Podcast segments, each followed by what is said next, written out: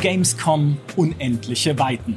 Na gut, vielleicht nicht unendlich, aber über 1000 Planeten sind ja auch schon mal was. Denn dies sind die Abenteuer des Raumschiffs GameStar, das unterwegs ist, um prozedurale Welten zu entdecken, unbekannte Questketten und neue Informationen über Starfield. Natürlich. Bethesdas Weltraumrollenspiel fährt schon die Landesstutzen aus. Bald beginnt ja der Vorbesteller-Frühzugriff oder wie man sowas nennt.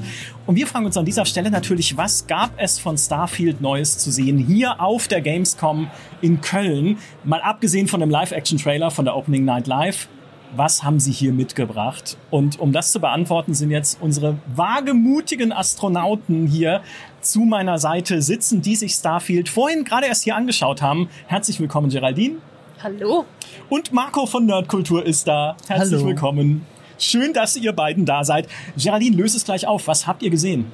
Wir haben zum einen Todd Howard gesehen, als wir sein Interview gecrashed haben, weil wir versehentlich in den falschen Raum gelaufen sind, beziehungsweise in den richtigen Raum, nur zu früh. Ähm, das heißt, ich habe Todd Howard gesehen, das war awesome. Und wir haben den Anfang von Starfield gesehen, also den Beginn, den man mit seinem Charakter spielt, ähm, bevor man ihn erstellt und dann einen kurzen Teil, nachdem man ihn erstellt hat. Und äh, ja, wir wissen jetzt mehr über diesen Anfang, um nicht zu sagen alles. Immerhin. Der ist ja auch schon, das muss man mal an der Stelle ehrlich sagen, er war ja auch schon geleakt. Ist jetzt natürlich nicht mehr zu finden auf YouTube, wo das hochgeladen wurde, wurde natürlich wieder weggeschrubbt von Bethesda, aber deswegen ja, haben ihn schon mehrere Leute gesehen, die jetzt vielleicht auch nicht in der Präsentation waren. Ich bin sehr gespannt, was ihr davon erzählt. Ich habe ihn mir tatsächlich nicht in der geleakten Form angeguckt, weil ich wusste ja, dass Ja. ich ähm, hier was sehen kann und äh, dachte mir, nee, ich gebe mir das nicht in der nicht nur illegal verbreiteten Version, sondern auch noch in der Version, in der im Hintergrund ein Baby schreit, ähm, vom Bildschirm abgefilmt. Ich gebe es mir in der guten Version, im Hochformat. Im ich gebe es mir in der guten Version und äh, habe es jetzt hier äh, mit Todd Howard im Raum quasi. Im, im, im, Atembereich um mich herum. Ähm, und das war die viel bessere Variante. Auf jeden Fall, das ist die einzig wahre Variante, Ja. Starfield äh, zu genießen, wenn Todd Howard neben dir atmet. Marco, du hast zu mir gesagt, und ich fand das sehr toll, wir müssen unbedingt über Starfield sprechen. Wenn ihr da einen Starfield-Talk macht, dann muss ich dabei sein. Warum? Ähm, also erstens, weil ich halt großer Elder Scrolls Spieler bin. Also Skyrim ist immer noch ein Spiel, das lege ich alle drei Jahre, spiele ich einfach nochmal durch. Also alle drei Jahre werden über 100 Stunden reingesteckt. Ich nenne es Urlaub in Skyrim machen. Also, also es ist wirklich, also am besten in der Urlaubsphase, zwei Wochen Urlaub, eine Woche, zwei Wochen sind wirklich nur für dieses Spiel reserviert. Da wird Pizza bestellt und nur gespielt. So, und äh, also ich bin eh schon, in diese Welt eintauchen ist halt tatsächlich meins. Und äh, bei Starfield, ich meine, lange Zeit wusste man ja nix. Und Ja. Man kannte den Teaser, man kannte ein bisschen die Atmosphäre und was ich wichtig finde, man kannte das Hauptthema von Starfield. So, und es ist tatsächlich so, wenn ich immer, wenn ich dieses Thema höre, und dann, strahlt es so eine ähnliche neue Skyrim-Magie für mich aus oder Elder Scrolls-Magie seit, seit Morrowind. Es ist nicht dieselbe Melodie, es ist nicht vielleicht ganz so ikonisch wie Morrowind oder Oblivion oder eben Skyrim, aber es hat sowas, es hat sowas Magisches. Immer wenn ich es höre, erkenne ich es sofort wieder. Und ich will diesen Titelbildschirm sehen mit der Melodie im Hintergrund. Und es würde mir gefallen. Und ich wüsste nicht, was man Negatives darüber sagen könnte. Oh mein Gott, der Titelbildschirm. In die Diskussion will ich hier gar nicht einsteigen Nee, nee, weiter, nee, das weil das wollen wir nicht. war eine sehr seltsame Debatte, die da geführt wurde. Aber jetzt muss ich fragen, habt ihr ihn gesehen? Gab es den Titelbildschirm in dieser Präsentation auch? Ich meine Nee. nicht. Ich glaube, wir haben den nicht gesehen. Wir sind direkt eingestiegen ähm, mit dem Intro und haben dann gesehen, wie man in dieser Mining-Gesellschaft, das war ja vorher auch schon bekannt, dass das der Start sein wird, dass man kein Gefangener ist, was für mich als Elder Scrolls-Fan absolut gar nicht Absolut, geht. ja, verstehe nicht, was sie Weiß sich dabei gedacht haben. Ja. Ähm, aber man startet als Mitarbeiter in dieser Mining-Gesellschaft, die wohl sehr, sehr gefährliche Arbeiten durchführt, um äh, gefährliche Rohmaterialien zu sammeln. Äh, wertvolle Rohmaterialien, aber auch bei einer gefährlichen Arbeit, so rum. Und äh, einen davon spielt man und ähm, ist irgendwie kurz äh, in so einer unterirdischen Mine drin und farmt eben Rohmaterial und dann findet man dieses alles äh, ändernde Artefakt, von dem ja auch schon von Anfang an die Rede war, was man schon in diversen Trailern gesehen hat, ähm, wo schon viel drüber erzählt wurde. Dieses Alien-Artefakt oder sehr wahrscheinlich Alien-Artefakt. Es wurde noch nicht Alien-Artefakt genannt, aber sind wir doch ehrlich, es wird ein Alien-Artefakt sein. Jedenfalls ein fremdes Artefakt. Ähm, und daraufhin wird man ja dann eingeladen von diesem Forscherteam, was sich mit diesem Artefakt beschäftigt. Und äh, diesen Teil haben wir im Grunde gesehen. Wir haben ein bisschen was von New Atlantis gesehen, von der großen Stadt. Und wir haben einen Kampf gesehen, als wir überfallen wurden, sowohl am Boden als auch in der Luft. Okay. Und war es magisch? das, der Kampf selber jetzt nicht so sehr. Ich fand, da fand die, äh, die, die erste große Gameplay-Präsentation fand ich beeindruckender, auch wegen den Möglichkeiten, die man da gesehen hat.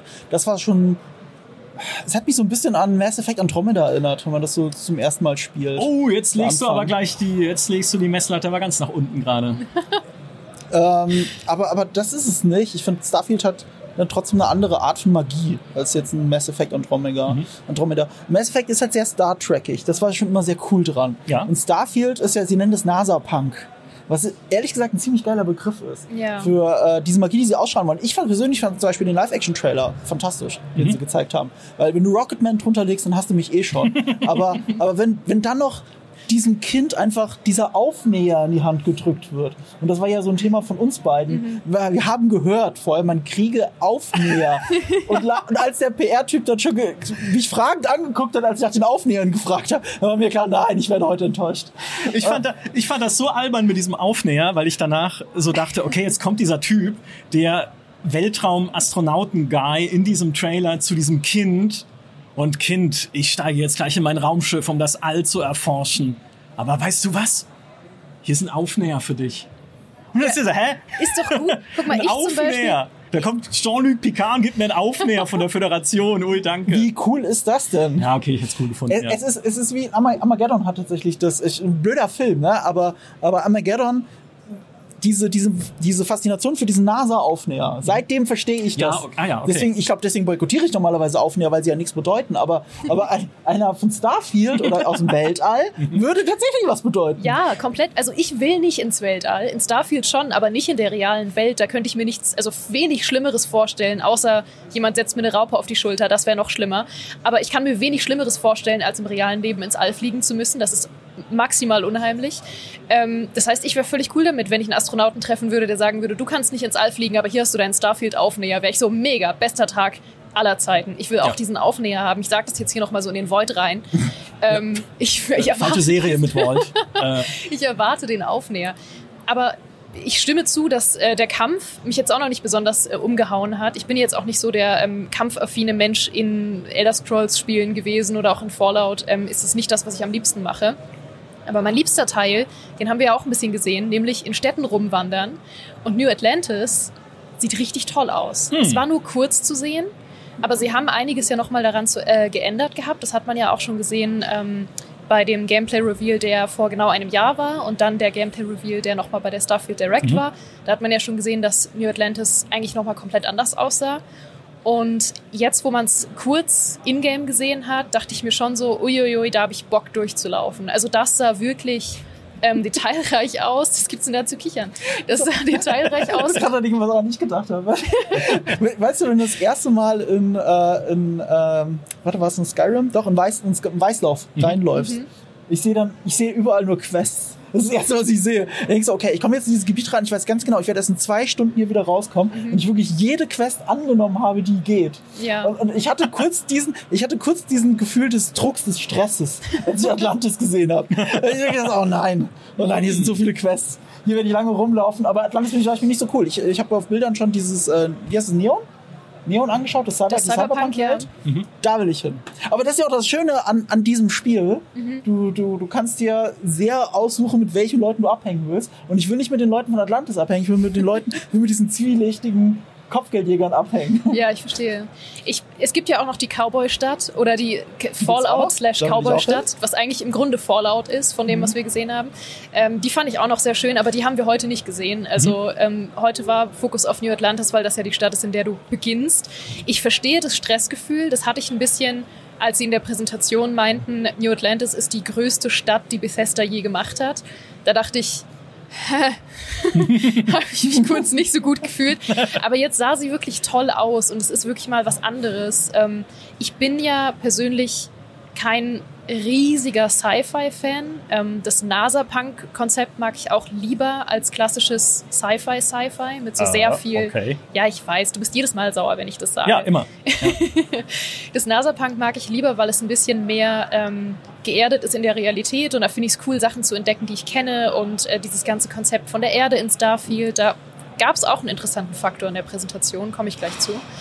Ähm, also ich mag das Setting ganz gern und was halt, worauf ich hinaus will, ist, es ist wirklich mal was anderes. Ich mag eigentlich Fantasy am liebsten von Bethesda, Elder Scrolls ist das Beste, ähm, Fallout finde ich auch ganz cool vom Setting, aber einfach mal was Neues zu sehen, was total nach Bethesda aussieht, aber ein ganz anderes Setting ist. Aber man erkennt sofort, dass es Bethesda ist. Also es hat total den Vibe, sieht aber ganz anders aus und das ist ja auch mal schön. Ja, naja, du siehst halt die Charaktere und denkst ja gleich, oh, ist ein Bethesda-Spiel. Ja, komplett, natürlich, absolut. Aber ich muss sagen, ich bin jetzt auch nicht äh, der Grafikexperte wie manch andere Leute, aber für mich sah das zumindest nach einer angemessenen grafischen Entwicklung aus seit Skyrim und Fallout. Ja. Also ich habe es Okay. gesehen und dachte nicht, boah, das sieht jetzt aber wirklich scheiße aus. Es sah halt nach Bethesda aus, absolut. Aber das liegt ja auch einfach daran, wie die Engine funktioniert, was sie bieten muss, was sie mechanisch alles können muss.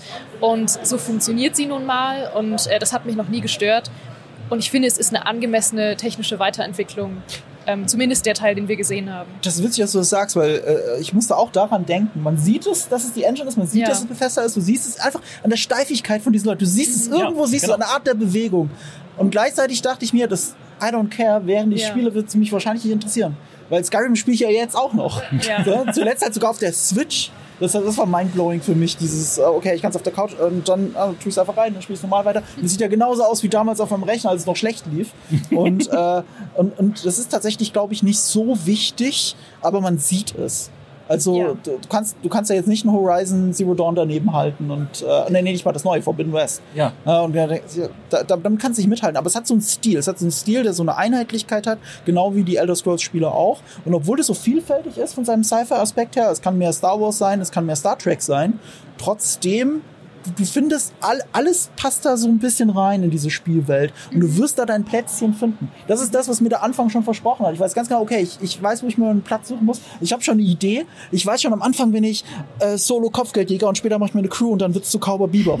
So, das ist so, ich habe schon meinen ganzen Weg geplant. Du hast du in deinen. Film geschrieben quasi. Das finde ich aber Ja. super spannend, weil das ist ja genau die Faszination, mit der sie spielen, bei allem, was sie bisher gezeigt haben. Es war ja auch bei der Nicht-E3 dieses Jahr, diese Gameplay-Präsentation, im Wesentlichen darauf ausgelegt zu sagen, schaut mal, was ihr alles machen könnt. Schaut mal, wie vielfältig das Universum ist, wie vielfältig die Möglichkeiten sind. Ihr könnt auf den Planeten schleichen, schießen, im Weltraum schießen und so weiter. Was sie halt nie gezeigt haben und jetzt auch hier wieder nicht zeigen, sind einfach mal so klassische Rollenspielstärken, die man ja erwarten würde. Ja. Wie, ne? Zeig doch mal eine Quest. Ja, So. Das hat mir auch, das hat mir immer wahnsinnig gefehlt. Also ich weiß noch beim letzten Showcase bei der Starfield Direct, wo sie so irrsinnig viel gezeigt haben, wo niemand mit gerechnet hat, dass das so lange geht. Da habe ich am Anfang war ich noch richtig unbeeindruckt, weil sie ja bei diesem Showcase angefangen haben mit so total banalen Sachen wie hier wir haben unsere Lichtengine verbessert, deswegen ist das Licht jetzt besser und ich war so okay. If you say so. Und ihr wollt eigentlich nur Quests sehen. Das war tatsächlich das, was mir gefehlt hatte noch. Und dann haben sie mich aber so zugeballert mit Sachen, die ja auch total cool waren in dem Showcase, dass ich dann fast vergessen habe, dass ich mich eigentlich am Anfang aufgeregt habe, dass sie mir doch endlich Quests zeigen sollen.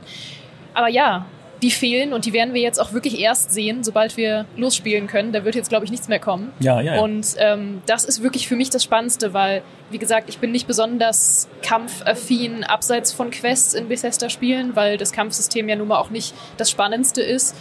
Ähm, und ich will halt einfach nur durch Städte laufen, Leute kennenlernen, rumquesten und davon gab es quasi nichts zu sehen. Also da ist immer noch sehr viel Fantasie in meinem Kopf gerade und die sieht toll aus, das kann ich dir sagen, aber das bringt niemandem was. ja. Doch, Bethesda. ja. Vielleicht zumindest Bethesda. Immerhin verfängt bei euch der NASA-Punk, weil du es gerade angedeutet hast. Das ist ein.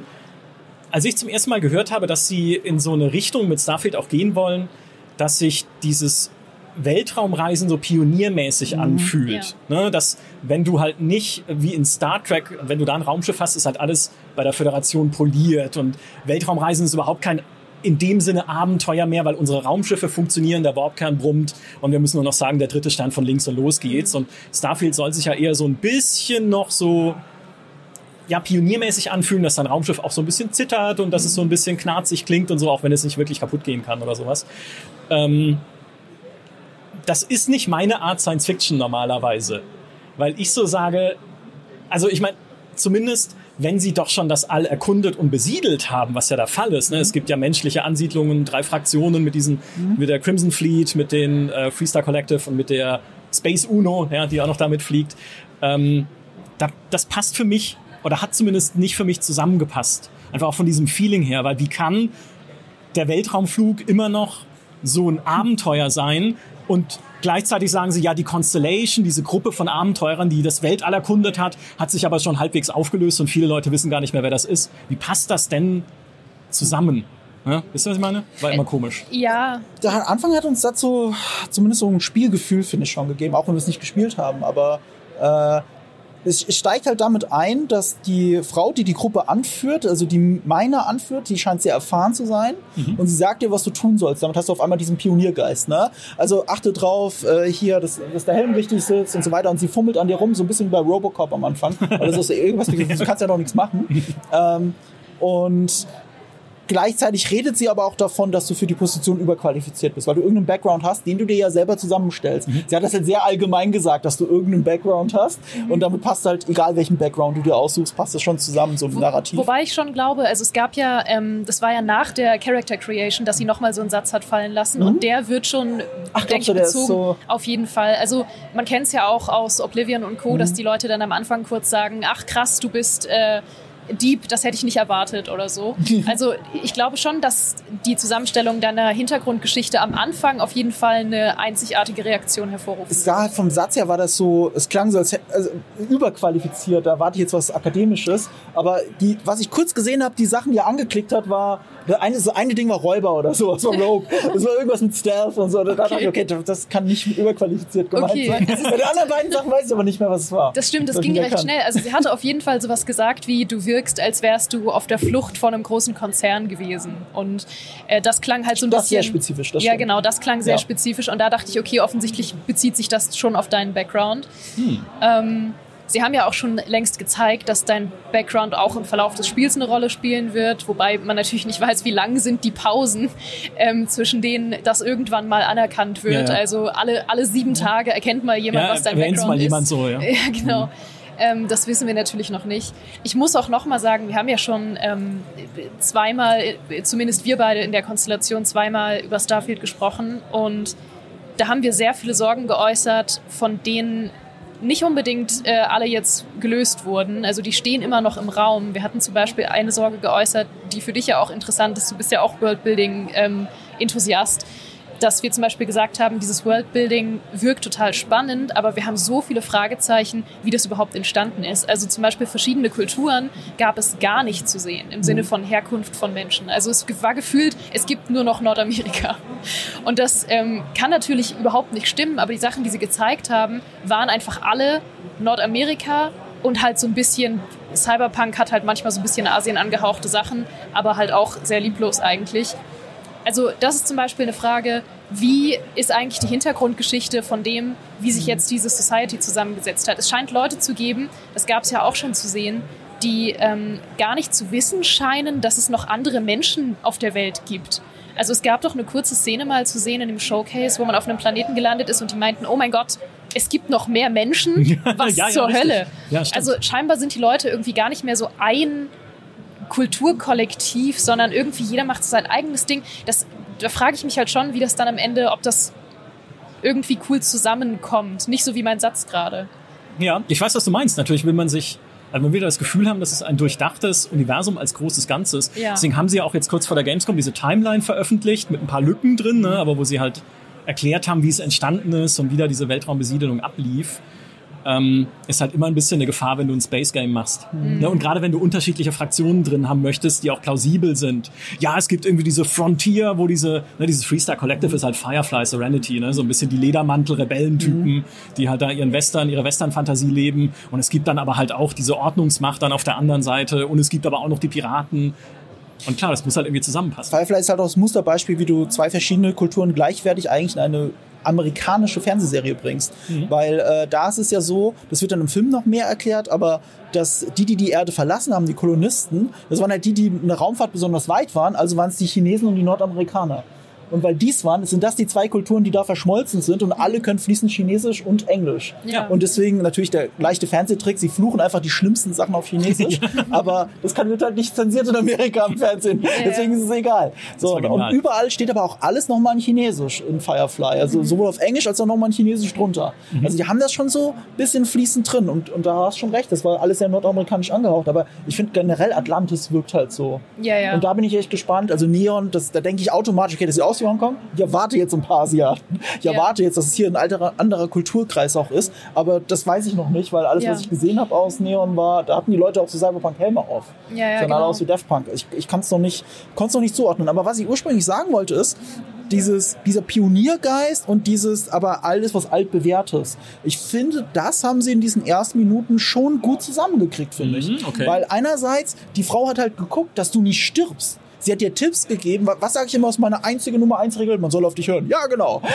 Und, sie, und, sie, und du sollst ja auch mit dem Laser irgendwelche Sachen abreißen und so. Und du bist aber auch neu. Deswegen erklärt sie dir das. Aber alle Sachen wirken auch so gebraucht. Deswegen auch dieses Punkige daran.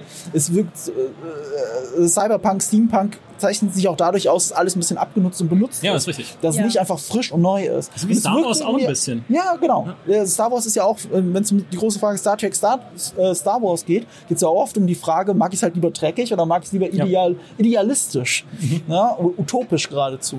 Und, äh, und ich bin da ja eher auf der Star Wars-Seite, auch wenn ich Star Trek liebe, ist gar keine Frage. Ähm, und ich finde, die haben das ein bisschen schön zusammengebracht. Dieser Pioniergeist, so, ich, ich laufe jetzt mit dem Raumanzug hier rum. Es könnte sein, dass ich sterbe, wenn da irgendwas. Der eine Typ sagt es sogar, als so Anfangsgag, ja, an für sich ist, ist hier eine gar, Minearbeiten äh, ist gar nicht so anders, als wenn ich jetzt im Stardog arbeite. Außer, dass halt die, die Frequenz von Leuten, die ihre Gliedmaßen verlieren, halt viel höher ist. Und dass alles einstürzen kann oder irgendwas explodiert. Aber ansonsten ist es so, also du hast schon so ein Gefühl zumindest krieg, dafür kriegst du von der Welt. Es ist einerseits alles normal, weil sie haben halt viele Planeten besiedelt. Andererseits riskierst du immer noch dein fucking Leben. Ja. Dein Raumanzug Okay. muss sitzen. Das Raumschiff könnte immer noch in der Atmosphäre explodieren. So ein bisschen dieses Gefühl. Also die bringen das schon ganz gut zusammen. Bei, bei- bei, Star Trek kannst du dich halt beamen und bei Star Wars interessiert halt kein, ist ja, kann jede Schrottmühle fliegen. Ne? und, und das hier war eine Mischung von beiden. Und je nachdem, glaube ich, auch, wie du dich für die Fraktion entscheidest und wie dein Spielstil ist, wird es dann mehr zu dem einen oder zu dem anderen. Das ist zumindest meine Hoffnung. Ja, da stimme ich dir aber zu. Also den Vibe habe ich auch bekommen. Wir sprechen hier natürlich von den ersten 20 Minuten. Also das ist überhaupt nicht aussagekräftig natürlich für den Rest. Aber wenn man mal von den ersten 20 Minuten ausgeht, habe ich den Vibe auch schon sehr gefühlt. Also man sieht auch, wie man das erste Mal äh, in einem eigenen Raumschiff rumfliegt. Und was ich da einfach total mag, ist, dass man da durchläuft und überall an der Wand so kleine Sticker hängen, die so ein bisschen vergilbt sind. Und äh, da haben Leute einfach so kleine Post-its oder so angehangen oder so kleine bunte Stickerchen. Und das finde ich cool. So, das mag ich. Das ist der Vibe, den ich an den, diesem NASA-Punk irgendwie schön finde. Ähm, dieses ein bisschen roughe, gelebte, hier existieren Leute, die Sticker irgendwo hinkleben. weißt du, es ist irgendwie lebendig. Das mag ich gern. Und du sprichst da einen wichtigen Punkt an, nämlich den äh, Dialog, den wir gehört haben. Der war für Bethesda-Verhältnisse erstaunlich gut geschrieben. Ah, Also es gibt am Anfang den Dialog, ähm, du hast es beschrieben, man steht in diesem Fahrstuhl und fährt runter in die Mine und deine äh, Aufseherin erklärt dir, was du machen musst. Und gleichzeitig ist noch ein Kollege von dir dabei, der so ein bisschen sassy ist und immer so ein, so ein kleines äh, Hin und Her mit der Chefin hat und so. Und es war wirklich erstaunlich charmant und lustig und interessant geschrieben und man dachte, ah cool, ich mag die beiden. Ich, mich interessiert, wie es mit denen weitergeht und was die so machen. Was echt nicht unbedingt üblich ist in Bethesda-Spielen. ui, sehr diplomatisch ausgedrückt. Ja. Ja. Ich kann dir wenige Charaktere aus Bethesda-Spielen nennen, an denen ich interessiert wäre, wie es mit denen weitergegangen ist. Und, und, und gleichzeitig wissen wir aber auch schon, dass es so Dialoge geben wird wie äh, deinen absoluten Lieblingsdialog mit dem Ich weiß nicht, ob ich jemals irgendwen geliebt habe. Aber dich Aber jetzt. dich jetzt. Aber jetzt. Ja. Also wir haben gleichzeitig schon Sachen gesehen, die ganz schön holprig waren, aber der Anfang war jetzt wirklich gut geschrieben. Ich fand, der hat mich überzeugt. ja. Ja, ich würde schon sagen. Aber ab, ab Atlantis war es halt auch so zusammengeschnitten, dass Ja. ich es nicht mehr richtig zusammenkriege, wie sich das dann anfühlen wird. Aber Ja. der Anfang war relativ beisa beisammen. Also da war schon, da waren Jump Cuts quasi drin. Ja, ja, okay. Ne, Zehn. Meter, die er läuft, dass du die nicht selber läufst, das war's auch schon. Okay. Ja, in the interest of time, wie es früher hieß, in den E3-Präsentationen von Call of Duty. Einfach, ja, ja, das überspringen wir jetzt mal, das interessiert euch ja nicht so, das äh, fünf Stunden Geballer dazwischen drin. Ähm, apropos Geballer. Space Battles, Weltraumschlachten sind ja eins meiner Steckenpferde, weil ich liebe Weltraumsimulationen, die es ja heute gar nicht mehr so viel gibt. Ja, es gibt Star Citizen, was gerade entsteht und auch noch eine Gerade Weile entsteht. entstehen wird wahrscheinlich, genau. Was aber eher die Simulation sehr ernst nimmt und alles. Ne? Starfield ist ja dann doch eher actionbasiert und eher, ich sag mal, sie sagen zwar, es basiert auf Wissenschaft, ne, auch mehr als es in Star Wars ist, was ja eher Fantasy ist, aber Ja, die können mir viel erzählen. Also der Space Combat, den man da sieht, ähm, sah nie realistisch aus in dem Sinne. Aber wie, was war euer Eindruck von diesen Raumschlachten oder von diesem Raumkampf äh, vielleicht? Was sah der cool aus? Hat man da Bock auf mehr? Man hat fast nichts gesehen. Ja, man hat tatsächlich nur einen sehr kurzen Abschnitt gesehen. Also man hat einen kurzen Abschnitt gesehen, wo es einen Kampf am Boden gab und Mhm. dann gab es einen Jump Cut zu dem Abschnitt ähm, zu, zu der Raumschlacht. Ja, okay. Da wirst du als Raumschlachten-Fan wahrscheinlich morgen mehr zu sagen können, wenn du es gesehen hast. Ähm, ich persönlich ver verbinde damit nichts. Ähm, es, es war wirklich nur sehr, sehr kurz. Man kann da eigentlich fast nichts draus ziehen. Okay. Also es, es war wie ein Freelancer-Dogfight. Aber aus einer x-beliebigen Mission. Also du hast einfach nur ein paar Raumgleiter gehabt, die dich angegriffen haben. Du hast dich schnell weggeballert, du hast dieses Vorhaltekreuz gehabt. Es war sehr freelancerig. Ja. danach Ja. gab es dann noch kurz, äh, hattest du eine Durchsage von wegen, ähm, du kannst jetzt irgendwie die Schrottteile einsammeln und mal gucken, ob du irgendwas Wertvolles findest, aber dann gab es wieder einen Jump Cut. Also wir wissen auch nicht genau, wie jetzt dieses Einsammeln und Looten funktioniert, wenn du im äh, Weltall quasi eine Schlacht hast. Ähm, haben wir noch nicht gesehen. Loot-Knopf. Loot-Knopf, ja, Loot wahrscheinlich halt wirklich Press einfach A nur to, genau. Ja. Loot, Loot, Loot. Ja. Ähm, weiß ich nicht genau, was dann passiert. Das ist tatsächlich für mich noch eine meiner. Also da, ich habe viele Fragen, die noch offen sind und auch weiterhin jetzt bis zum Release offen bleiben werden, wohl bei Starfield. Aber eine davon ist tatsächlich dieses, werde ich darin auch Weltraumschlachten erleben und schlagen können, die wirklich cool sind. Ja, also wirklich auch große Schlachten wie früher in einem TIE Fighter oder einem X-Wing mit mehreren Schiffen, wo ich nicht nur von drei Jägern dann angegriffen werde, sondern wo halt Flotten sich bekämpfen oder sowas. Werde ich coole Hintergründe haben, vor denen diese Schlachten stattfinden, wie in einem Homeworld oder so, mit irgendwie bunten Weltraumnebeln oder im Free Space damals. Hat man alles noch nicht gesehen und meine große Angst ist tatsächlich, dass ich irgendwann sage, oh nee, komm, noch eine Weltraumschlacht.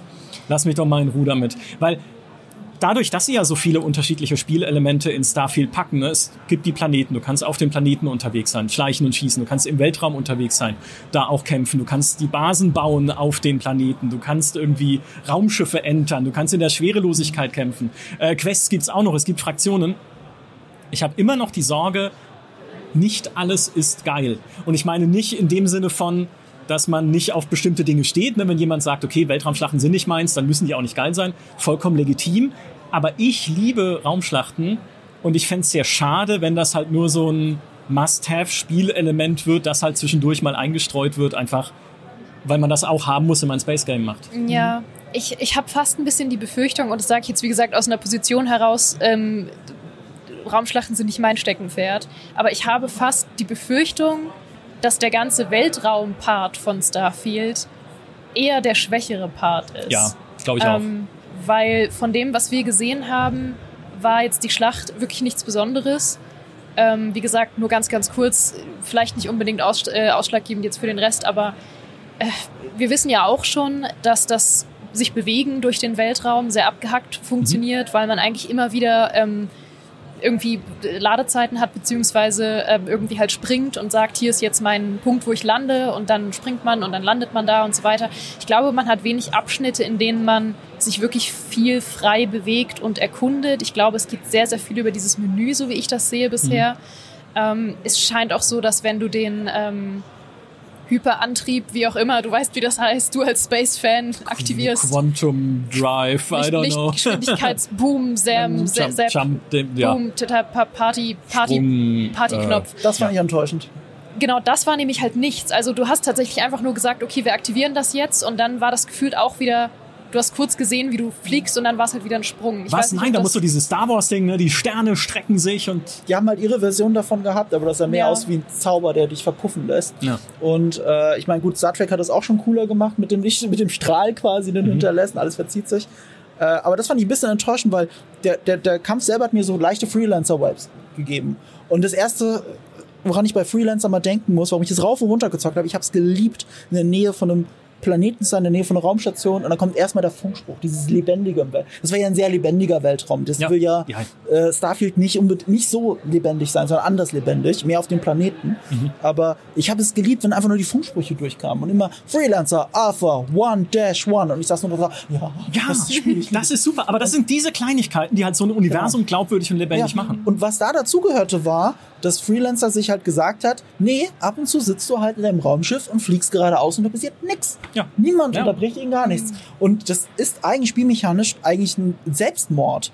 Aber ich saß wirklich da hab dann meinen Kaffee getrunken oder was auch immer. Und ich fühlte mich in dem Moment wie ein Raumschiffkapitän. Und in Wirklichkeit bin ich nur zwei Minuten eigentlich gerade ausgeflogen. Es ist nicht mal so lange, es fühlt sich sogar noch länger an. Aber es fühlte sich in dem Moment authentisch und richtig an, dass ich als Raumschiffkapitän da einfach sitze und das jetzt aushalte.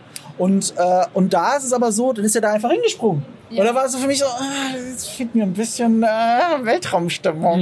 Ja, es ist also für mich auch echt immer noch viele Fragezeichen, weil eigentlich sind ja ähm, Bethesda-Rollenspiele äh, Spezialisten darin, dass man da eigentlich auf die Schnellreise gern verzichtet. Oder zumindest sollte das der Anspruch sein. Und äh, mein Anspruch ist es immer gewesen. Also ich reise nicht gern schnell in Bethesda-Spielen, auch wenn ich sehr viel hin und her laufen muss manchmal, weil ich eine ungünstige Questreihenfolge gewählt habe. Aber ich reite das dann, ich reite das aus. Ich mache das.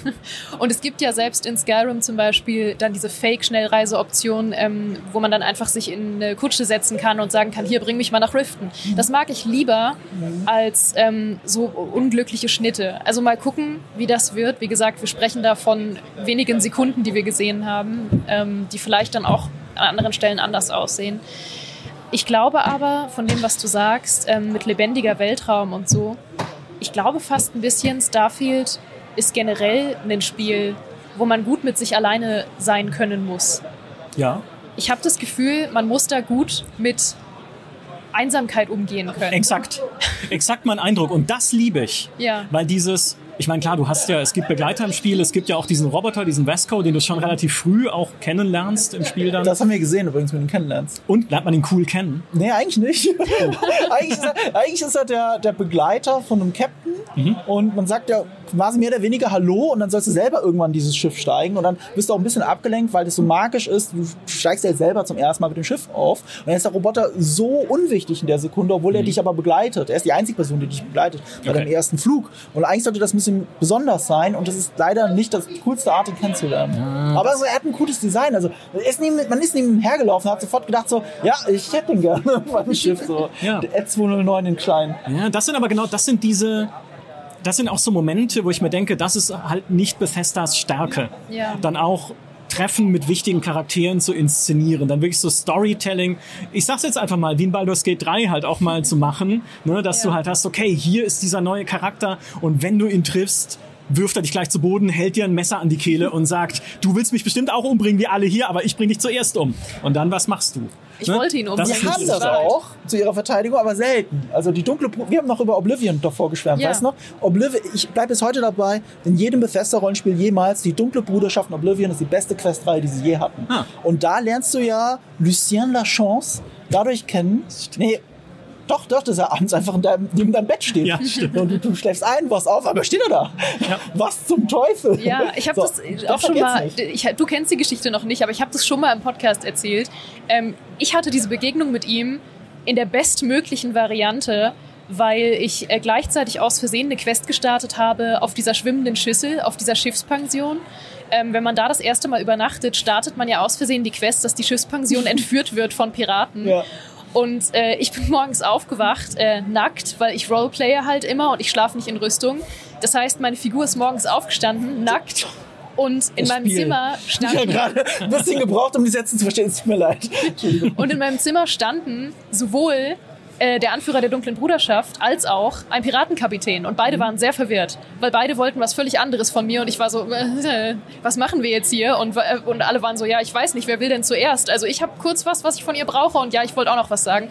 Ich hoffe, solche Momente, das ist alles, was ich brauche in Starfield. Ja, ich will noch mal kurz auf die Einsamkeit zurückkommen und Ja, dieses, bitte. ne, dieses, weil das ist das, worauf ich mich tatsächlich freue bei Starfield, rauszufliegen in dieses All, auch alleine, also ohne Begleiter. Ich mag nie Begleiter dabei haben in Bethesda-Spielen, da bin ich sehr eigen. Und dann auf irgendwas zu landen, auszusteigen, ein Panorama zu sehen, die Musik zu hören, vielleicht dieses Thema von In und Zur, vielleicht natürlich noch andere Musikstücke, die es auch geben wird in Starfield. Dabei den Blick über den Horizont schweifen zu lassen, eines unentdeckten, unberührten Planeten, vielleicht schon hoffentlich, wenn die prozedurale Generierung funktioniert, darauf ein paar Schauplätze auch dann hingesetzt zu kriegen, wo ich wo mein Blick direkt hingelenkt wird, hey, schau mal, da drüben eine Basis und hey, guck mal da, ein ruinierter Sensorenturm oder so. Und dann einfach diesen Moment, diesen, ja, zu genießen irgendwie. Und dann zu sagen, okay, ich, ich, ich Micha, ich Starfield Micha, bin als erster seit vielen Jahren hier gelandet und dann einfach die Atmosphäre in mich aufzusaugen in diesem Moment. Ja. Und das, wir hatten schon mal einen Talk hier mit äh, Mairi von Orkenspalter, die sehr schön gesagt hat, Starfield wird für mich so lange cool sein, wie diese Momente ihren, man kann es nur auf Englisch sagen, ihren Sense of Awe behalten. Also wie lange man so in Ehrfurcht dann dasteht und sagt, Ja. wow, ja, die Lichtstimmung, die Viecher, die ich sehe, die auf diesem Planeten rumwandern, diese Momente müssen einfach cool sein. Ja. Mal gucken. Absolut. Ich sehe das auch als, sag ich mal, positive Herausforderung, was ich über Einsamkeit in Starfield gesagt habe, weil ich bin es nicht unbedingt gewohnt oder generell ist man es nicht unbedingt gewohnt, dass Rollenspiele als Genre viel mit Einsamkeit spielen. Im Gegenteil, ich, die meisten Rollenspiele werfen einen ja ständig irgendwelche Leute hin, mit denen man Dialoge führt und das ist man einfach oder glaube ich, meistens eher gewohnt. Starfield wird schon außergewöhnlich einsam, habe ich das Gefühl. Also man wird schon sehr, sehr, sehr viel Zeit alleine verbringen. Einfach dadurch, dass es so viele Planeten gibt, die nicht bewohnt sind.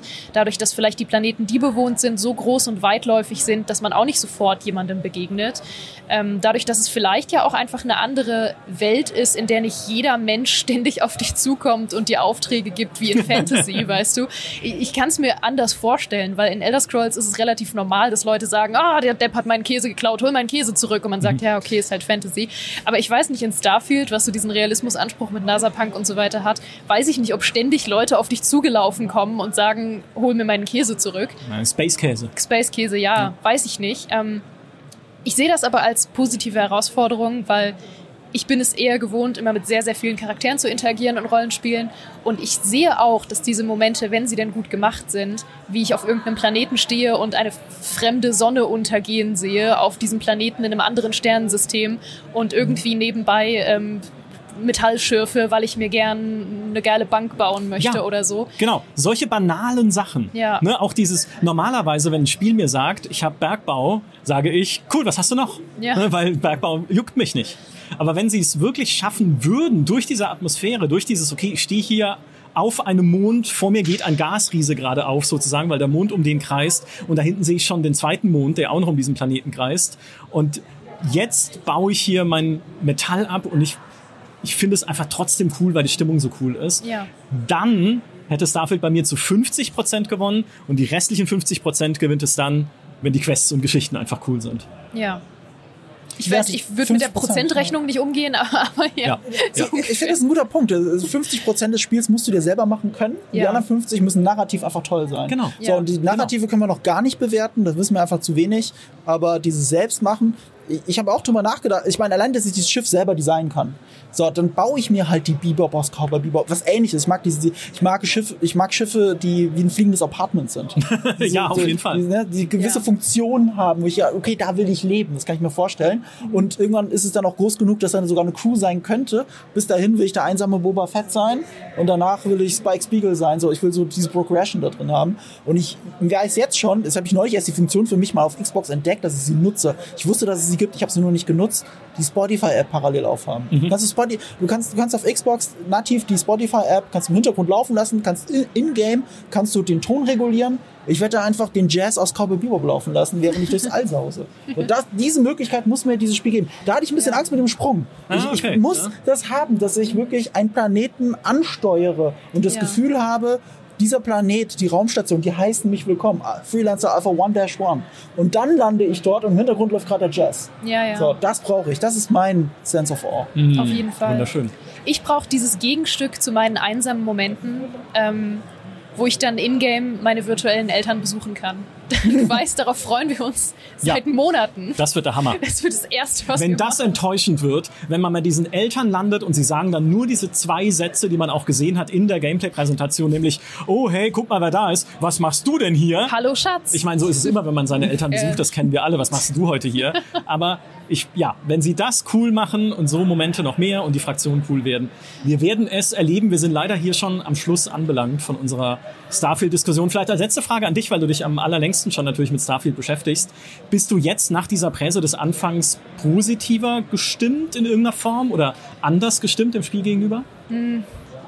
Ich bin insofern, ich bin gerade so gestimmt, dass ich wirklich will, dass es gut wird. Ähm, das ist mein größter Wunsch gerade. Ähm, ich will wirklich sehr, sehr, sehr, dass es gut wird. Ich will, dass ich es mag. Ich will noch mehr, dass ich es mag, dass andere es mögen. Das ist mir fast noch wichtiger, ähm, weil ich einfach hoffe, dass es einen positiven Ausschlag für die Zukunft von Bethesda bedeutet.